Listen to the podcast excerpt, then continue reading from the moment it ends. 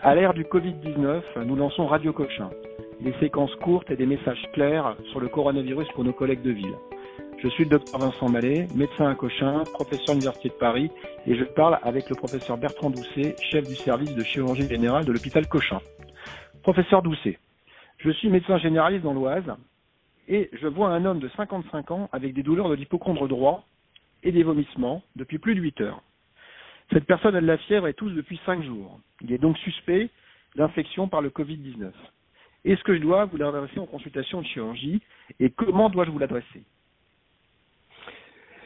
Le euh, dossier présenté par ce patient est euh, celui, jusqu'à preuve du contraire, soit là encore d'un patient ayant contracté le Covid-19 se révélant par des symptômes digestifs. Il peut aussi également s'agir d'une cholécystite aiguë lithiasique euh, dans un contexte ou pas d'infection virale. Il est très important de sécuriser le parcours patient.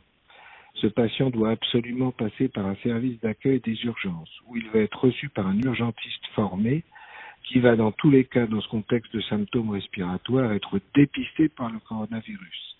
Il sera vu en aval très rapidement par l'équipe chirurgicale de garde avec une imagerie, vraisemblablement un scanner une biologique, pour confirmer s'il existe une cholécystite aiguë ou pas, qui nécessite bien sûr un traitement chirurgical d'urgence.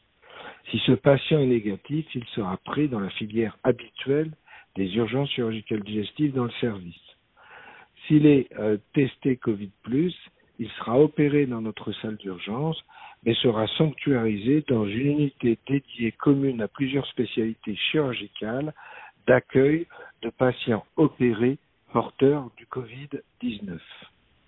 D'accord. Donc c'est extrêmement clair. Donc vous me déconseillez de l'envoyer avec mes circuits habituels dans la, la, clinique qui fait les examens à côté pour ensuite l'envoyer en consultation de chirurgie. Il faut vraiment un secteur dédié, compte tenu de ses symptômes respiratoires. Absolument. Ce d'autant que l'urgence chirurgicale peut aggraver la maladie virale. D'accord.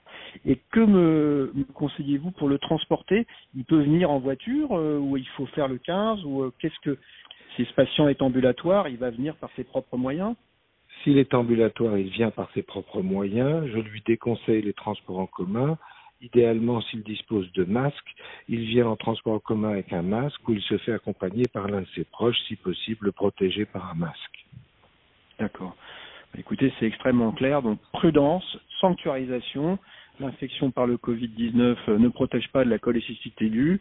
Et donc ce patient en particulier a peut-être une pathologie biliaire.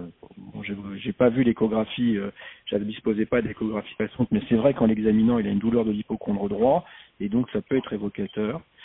Et donc dans ces conditions, on l'adresse dans un service d'urgence équipé et organisé pour sanctuariser les patients d'autant plus que lui a des signes d'infection par le Covid-19.